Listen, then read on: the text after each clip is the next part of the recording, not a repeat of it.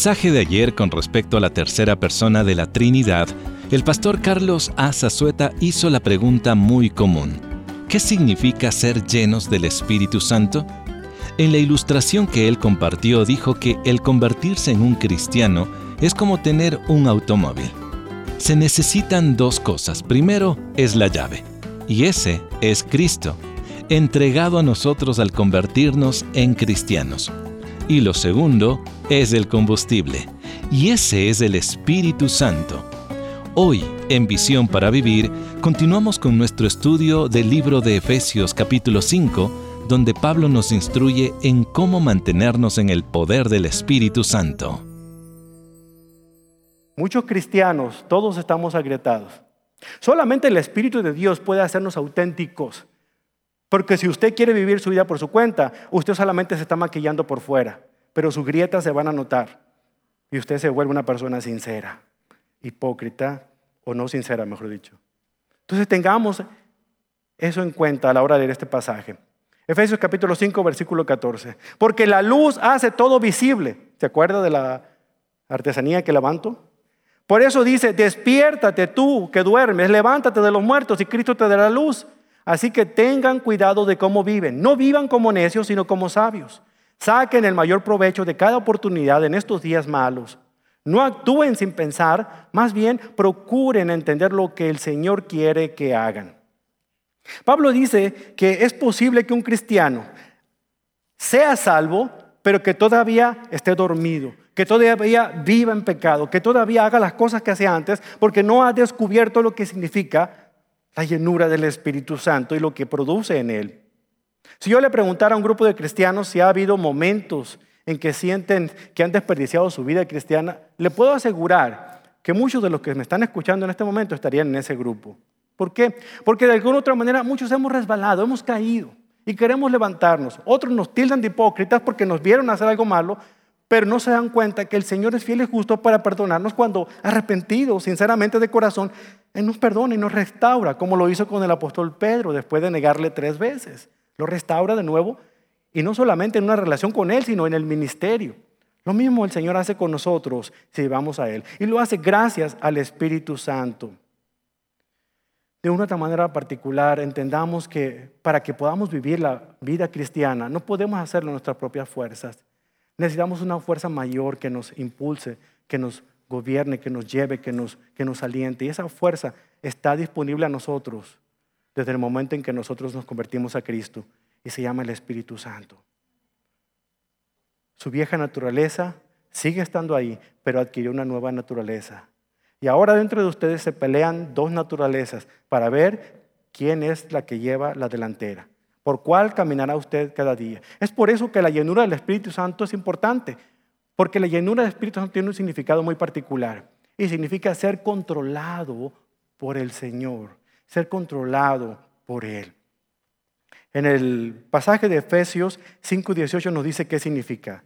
Dice, sean llenos del Espíritu Santo. Anímense unos a otros con salmos, himnos, cantos espirituales. Canten y alaben al Señor con el corazón, dando siempre gracias a Dios el Padre por todo en el nombre de nuestro Señor Jesucristo. Aquí hay cuatro cosas que voy a dejar con usted. Primero, la llenura del Espíritu Santo no es una experiencia emocional. Realmente es un proceso que nos ayuda a nosotros a ir avanzando, a ir caminando y a ir creciendo y a ir progresando en la vida espiritual. Lo primero que vemos aquí es que la palabra llenos, o sea, plero, nos da la idea de un viento que llena las velas de un velero y las infla y hace que se mueva en la dirección que el viento quiere. Usted está tranquilo en su velero disfrutando del lago y de pronto viene el viento y le lleva y sus velas se mueven y le encaminan en esa dirección. En segundo lugar, la misma palabra hace alusión a un concepto de permeabilidad, de empapamiento total. Es como la sal que se utilizaba en la antigüedad para preservar un, un alimento. Se impregnaba completamente ese alimento y era preservado. Se utilizaba como un preservador. Ahora, qué interesante que el Señor nos compare a ustedes y a mí como la luz y también como la sal del mundo. Hemos estado puestos aquí en la tierra para preservar, pero ¿cómo vamos a preservar si, si nuestra sal no está salada? Por eso necesitamos el empapamiento del Espíritu Santo. Y en tercer lugar, nos da una connotación de un control total. La persona que está llena de tristeza está bajo el control de su dolor y de su tristeza. La persona que está enojada está bajo el control de su enojo. La persona que está rencorosa está bajo el control de su rencor. Bueno, si una persona es llena del Espíritu Santo, debe estar bajo el control del Espíritu Santo. Para que quede bien claro, hoy ando muy ilustrativo. Vean muy bien lo que vamos a decir ahí. Imagínense que este guante representa nuestra vida. Recién convertidos a Cristo, nuestra vida es pura, es blanca, maravillosa. De una u otra manera queremos nosotros pasar tiempo con el Señor y le pedimos a Él que nos siga guiando y todo lo demás. Entonces, cuando ya venimos a Cristo, hacemos las cosas que hacen los cristianos. Por ejemplo, esta vida, la pongo ahí y le digo, ok, guante, lee la Biblia todos los días. Hey, te estoy hablando. Hey, lee la Biblia. A ver, a lo mejor necesitas un cuanto de masajes. Despiértate. Hay de todo tipo de cristianos. Hay unos que necesitamos estar activando, ¿no? Por ahí escuché que los cristianos son como las sostienes. Hay que echarles limón para que se muevan. Pero bueno, esa es otra historia. Ah, ya sé lo que necesita. Necesita convivencia. Por ejemplo, le vamos a traer a otro guante para que conviva. Y vamos a, como nos gusta mucho la diversidad, traemos otro, de otra cultura, de otras más culturas. Ahora, si ya hay una reunión, ya pueden aprender unos a otros, empiezan a trabajar, pues muevan, compórtense como cristianos. Pero nada pasa. Ninguno de estos ingratos guantes va a hacer nada mientras estén en esa condición. ¿Sabe usted la diferencia? que nuestra vida necesita algo, algo más allá de lo que nosotros nos ponemos a pensar. Necesita que una fuerza superior que representa mi mano pueda entrar en él. Entonces va a poder hacer lo que la fuerza que lo llena quiere. Si quiere tomar la Biblia para leerla, lo va a hacer con dedicación. Es el Espíritu Santo el que permite que nos movamos en la dirección que Él quiere.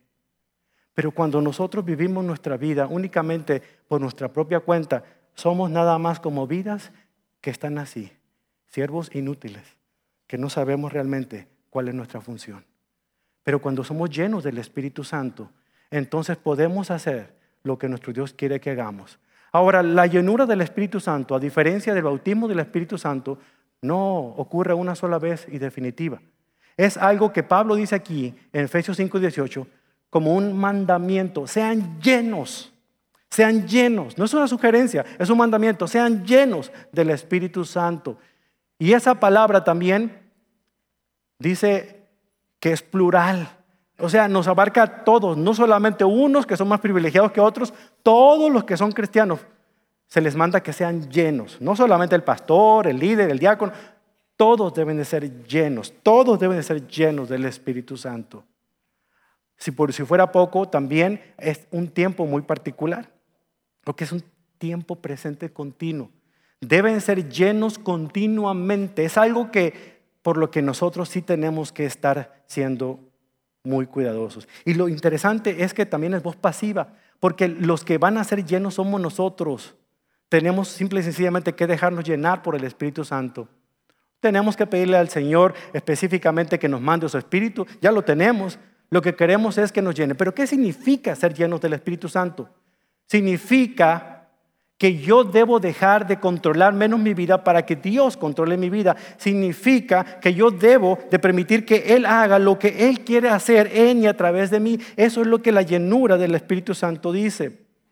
Cuatro observaciones ahí. Ser lleno del Espíritu Santo es algo que se nos manda. Ser lleno del Espíritu Santo es algo que es constante y continuo. Ser lleno del Espíritu Santo es algo que yo recibo cuando pongo mi confianza en Cristo como mi Salvador. Ser lleno del Espíritu Santo es algo que me apropio de eso de una manera continua. Y le pido al Señor, Señor, que yo sea menos yo y que tú seas menos en mí. La pregunta es la siguiente. No significa qué tan llenos estamos del Espíritu Santo, sino qué tanto el Espíritu Santo está lleno de nosotros.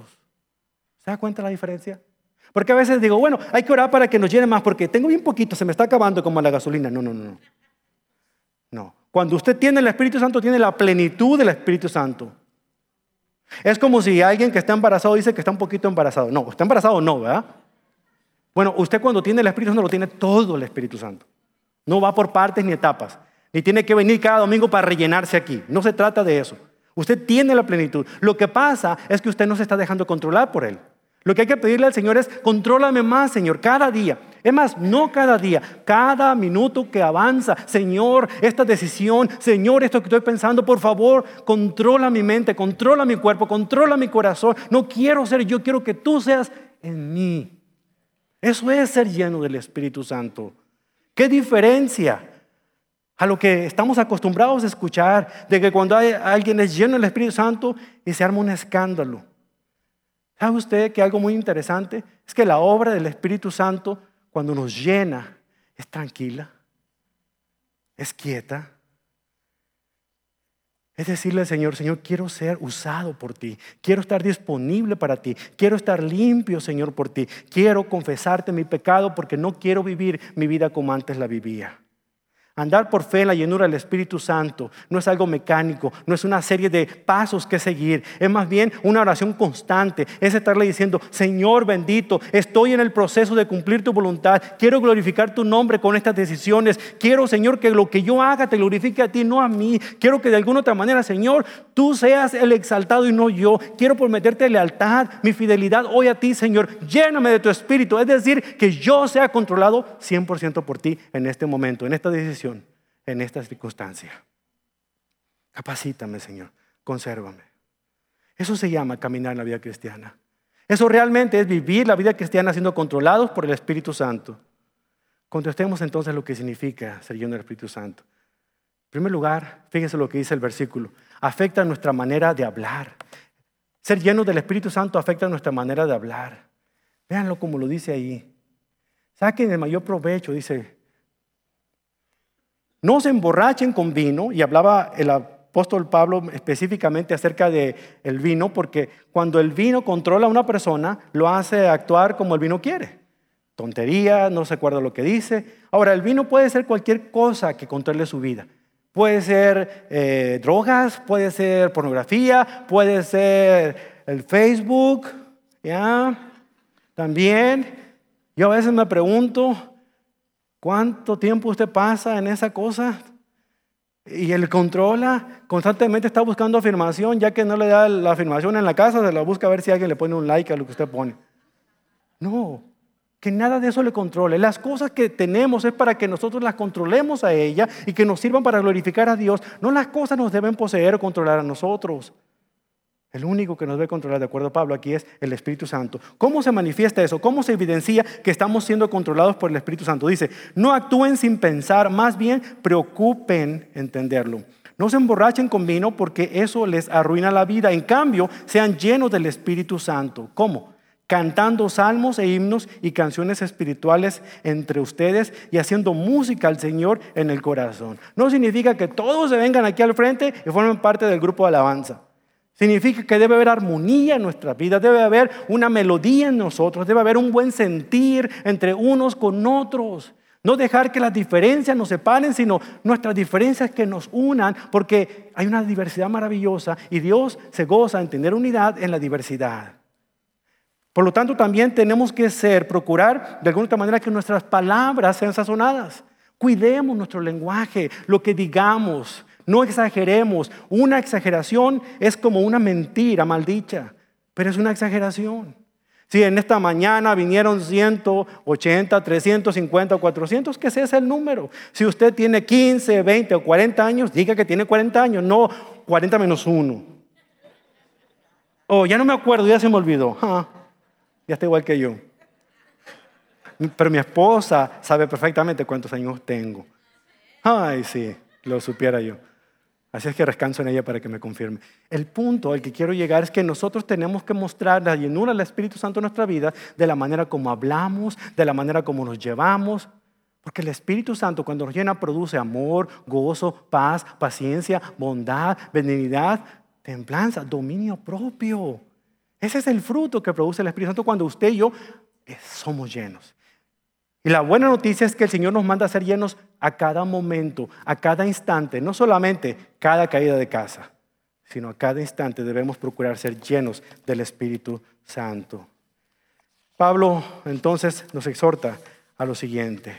Quiero que se acuerde de esto. Lo que el mundo sabe de Cristo lo aprende de los cristianos. Lo que el mundo sabe de Cristo lo aprende de los cristianos. Lo que sus vecinos saben de Cristo lo han aprendido de usted. Lo que sus hijos saben de Cristo lo aprendieron de usted, Padre. Y lo que ustedes saben de Cristo quizá lo aprendieron de sus padres. Así es que nosotros tenemos que procurar vivir vidas sinceras, honestas, no hipócritas, y procurar constantemente ser llenos del Espíritu Santo. Que el mundo pueda darse cuenta de que lo que nos une es el Espíritu. Yo sé que hay otras iglesias, hermanos en la fe, que tienen un pensamiento distinto en cuanto a la manera como el Espíritu Santo se manifiesta. Sí, al igual que ustedes, en muchas ocasiones puedo decir, ellos están mal, nosotros estamos bien. Pero saben que el Espíritu mismo me da una convicción. No es que ellos estén mal, es que yo estoy bien. Es que todos estamos mal, pero podemos estar bien. Cuando podemos poner al Espíritu Santo en el lugar que le corresponde a nuestra vida. Cuando descubrimos quién es. Cuando descubrimos qué lo pone triste, pero qué lo pone alegre. Cuando de alguna otra manera hacemos que el Espíritu Santo sea el Dios que nos enseña, que nos redarguye, que nos corrige, que nos alienta, que nos consuela, que nos lleva de la mano, que nos llena, nos controla, que nos hace ser todo lo que Dios quiere que seamos. Y agarra nuestras oraciones, las toma, las transforma para poder decírselas al Señor como Él quiere. No, el Espíritu Santo no entra en ti para provocarte a decir cosas que tú no entiendes. De acuerdo a lo que Pablo dice, todo lo que sale de la boca de alguien que tiene el Espíritu es armonía, es gozo, es comprensión, es andar en sabiduría. Por lo tanto, una persona que de verdad es llena del Espíritu Santo no dice palabras que nadie entiende, dice palabras que Él entiende y que a la misma vez los demás pueden entender. De alguna otra manera particular, Pablo lo mencionó a otras personas y lo dijo de una manera tan clara. En 1 Corintios 14, 32. Los espíritus de los profetas están bajo el control de los profetas, porque Dios no es un Dios de desorden, sino de paz, como es costumbre en las congregaciones de los creyentes. Así que usted me sale diciéndome que está yendo el Espíritu Santo y me dice una cosa que yo no entienda, pues ¿sabe qué? Quédese con la boca callada. A menos que el resto de la gente pueda entender lo que usted está diciendo, entonces podemos entender. Pero la llenura del Espíritu Santo que realmente Dios procura en ustedes y en mí son vidas transformadas, son vidas que se muestran, vidas en victoria. No seamos espirituales en el momento en que nosotros declaramos que nos llenó el Espíritu y cuando salimos por las puertas de este templo vivimos vidas destructivas, vidas egoístas y vidas hipócritas. Seamos consistentes el domingo en la mañana y de lunes a sábado tanto en la iglesia como en la casa. Eso caracteriza a una vida que es llena del Espíritu Santo. Y todos aquí debemos procurar tener una vida llena del Espíritu Santo.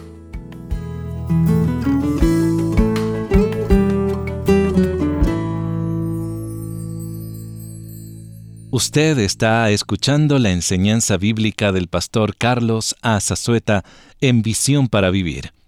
Este mensaje es uno de los doce mensajes de la serie acerca de las tres personas de la Trinidad, titulado Cuán grande es mi Dios. En breve escucharemos al pastor Carlos con unas palabras finales. Dios nos ha hecho personas fuertes. Nuestros cuerpos han sido construidos para soportar una enorme cantidad de estrés y presión. Podemos sobrevivir el calor opresivo de los trópicos o los vientos helados de un invierno ártico. Con valor inquebrantable podemos atravesar temporadas de enfermedad, reveses financieros, decepciones domésticas, desempleo o la muerte de alguien querido. Siempre y cuando no perdamos un ingrediente esencial, la esperanza. En su más reciente recurso, la esperanza, espere grandes cosas de Dios el pastor Charles Swindoll desea que nuestro enfoque siempre sea en Cristo Jesús, ya que Él es el ancla de nuestra alma y la fuente irreemplazable de nuestra determinación. Hay varios pasajes bíblicos enfocados en la esperanza, y este es justamente el tema que se enfatiza en el nuevo librito del pastor Swindoll. Así que obtenga este nuevo recurso en agradecimiento por su ayuda económica al ministerio Visión para Vivir. Nuestra dirección es Visión para Vivir, P.O. Box 1817, Frisco, Texas 75034. También usted nos puede llamar al 469 535-8433 y así hablar con una de nuestras representantes que le podrá ayudar con su donación y le hará llegar el recurso de este mes. Pero si usted prefiere donar electrónicamente, entonces visite visionparavivir.org, donde también podrá adquirir el librito en formato digital. Y ahora, escuchemos las siguientes palabras del pastor Carlos. Pedámosle al Señor entonces que nos controle en este día, que nos llene con su espíritu. Le invito a ponerse de pie. Si usted quiere hacerlo ahí, donde está parado, si usted quiere pasar aquí al frente y postrarse delante de su Señor, si usted quiere sentarse, si usted quiere arrodillarse en su lugar, lo que usted quiera. Pero en este momento la conversación téngala usted directamente con su Señor. Y pídale a su Señor que Él lo sature de ese espíritu, que lo llene, lo controle, para que usted pueda vivir de acuerdo como Él quiere que usted viva. Que ya no vivamos nosotros por nosotros mismos, ni para nuestros propios beneficios, que vivamos para lo que a Dios agrada y lo que a Dios beneficia. Y el beneficio de Dios es que todos conozcamos a Jesucristo como nuestro Señor y nuestro Salvador. Hablemos con nuestro Padre Celestial. Papá Dios, gracias, bendito Padre. Gracias por mostrarnos en su palabra la manera, Señor, en la que usted con tanta claridad utiliza su Espíritu Santo para iluminarnos pasajes que cuando son leídos a prisa podemos pasar por alto. Pasajes que nos ayudan a mantener la calma, la cordura y también el equilibrio en interpretar la obra maravillosa que hace la tercera persona de la Trinidad como es el Espíritu Santo.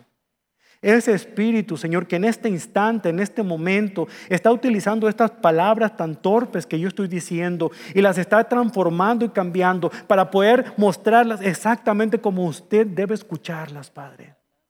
Este Espíritu que es el que me consuela en los momentos que siento que no tengo esperanza.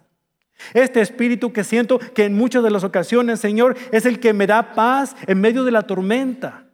Ese espíritu que me ayuda a recordar que a pesar de que las cosas no van como yo quiero, a pesar de los problemas que tengo, a pesar de las situaciones en mi hogar, de las situaciones en mi familia, de las situaciones, Señor, en lo financiero, de las situaciones en cuanto a poder o no poder tener hijos, este espíritu es el que me ayuda a saber que todo al final del día estará bien y en control soberano suyo. Como me hace falta entender, Señor, que lo que yo necesito no es más de su espíritu, sino ser controlado más por él que yo pueda hablar de las cosas que usted quiere. Y muchas veces las cosas que me ponen triste son cosas que yo quiero pedir para mi propio beneficio. Ayúdeme con su espíritu a poder redarguir mi corazón para que aprenda a pedir como conviene. Usted quisiera que yo pidiera por la salvación de mis seres queridos. Y muchas veces, Señor, es lo que menos hago. Usted quisiera, Señor, que yo pidiera por la unidad de la iglesia. Y no solamente pedir por ella, sino ser parte de la unidad de esta congregación pero muchas veces es lo que menos hago. ¿Sí? Pido, pido economía, pido cosas, pido casas, pido, pido comida, pido vestido, pido uh, salud, tantas cosas que me benefician más que nada a mí. Y no es que esas cosas usted no me las quiera dar, pero usted quisiera escuchar de mis labios que yo le pido realmente ser instrumento de su paz, ser instrumento de unidad en esta congregación. Ser una persona, Señor, que pueda ser el ejemplo de Cristo donde quiera que yo vaya. Que pueda cumplir con la obra maravillosa que Jesucristo encomendó a aquellos seguidores diciéndoles, vayan y hagan discípulos. No solamente vayan y entreguen folletos, no solamente vayan y den las cuatro leyes espirituales, no, caminen con las personas, que nadie camine solo, que puedan caminar juntos, llorar juntos, reír juntos, uno como iglesia que podamos ser la respuesta a la oración de Jesús cuando, cuando estaba siendo encaminando, Señor, ser entregado. Él le pidió a usted que Él y sus seguidores fueran uno, así como usted es uno con su Hijo Jesucristo. Y esa es mi oración en este día, en este momento. Señor, aquí en esta iglesia, en la iglesia Stombrar en español, en las iglesias que nos puedan estar viendo a través de las redes sociales. Pedirle, bendito Dios, que podamos nosotros los creyentes ser uno, que dejemos a un lado nuestras diferencias doctrinales, al final de cuentas, ¿de qué sirve eso con respecto a la salvación? Pero que podamos estar unidos en lo que es fundamental, que Cristo es nuestro Salvador y que en Él todo lo podemos hacer, Padre. Ayúdenos a permanecer unidos, a saber, Señor, que hasta que Cristo venga, usted quiere vernos como un pueblo redimido, unido, ayudándose mutuamente, procurándose mutuamente, aprendiendo juntos y poder dedicarnos a los beneficios suyos, beneficiando a otras personas antes que a nosotros mismos. Está ahí en su palabra. Ahora necesitamos que su espíritu la ilumine a nuestro entender, a nuestro pensamiento. Y la mejor manera de hacerlo es haciéndolo de esta forma. Llénenos, bendito Dios, de su Santo Espíritu. Llénenos, Padre, para que podamos ser controlados por Él, que nuestras decisiones sean las suyas y no las nuestras. Lo pedimos en el poderoso nombre de aquel que es capaz de guardarnos sin caída, sin mancha, hasta el día del regreso de Jesucristo, al único sabio Dios, usted Padre Santo. Sea la honra, la gloria, el poder y la majestad. Reciba nuestra alabanza, nuestra adoración, porque solamente usted es santo. Reciba también nuestro aplauso. Deber decirle, bendito Dios, que le amamos, que le queremos, que solamente usted es santo, Señor, solamente usted es santo y nadie más. Y aquí estamos para hacer su obra, su voluntad, Padre, porque todo es suyo y de lo recibido de su mano le damos. En el nombre poderoso de Jesús. Amén. Aleluya. Gloria a Dios.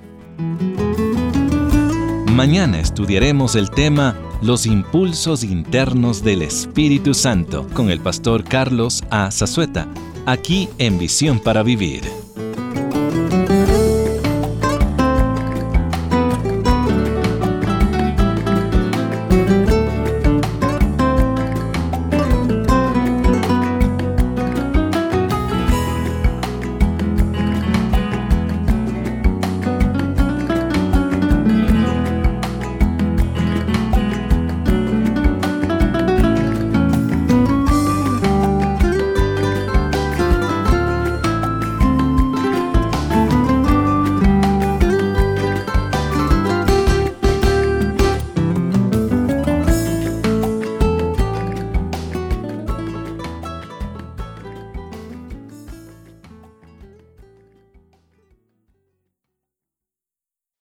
Mensaje anterior, ¿qué significa ser llenos del Espíritu Santo?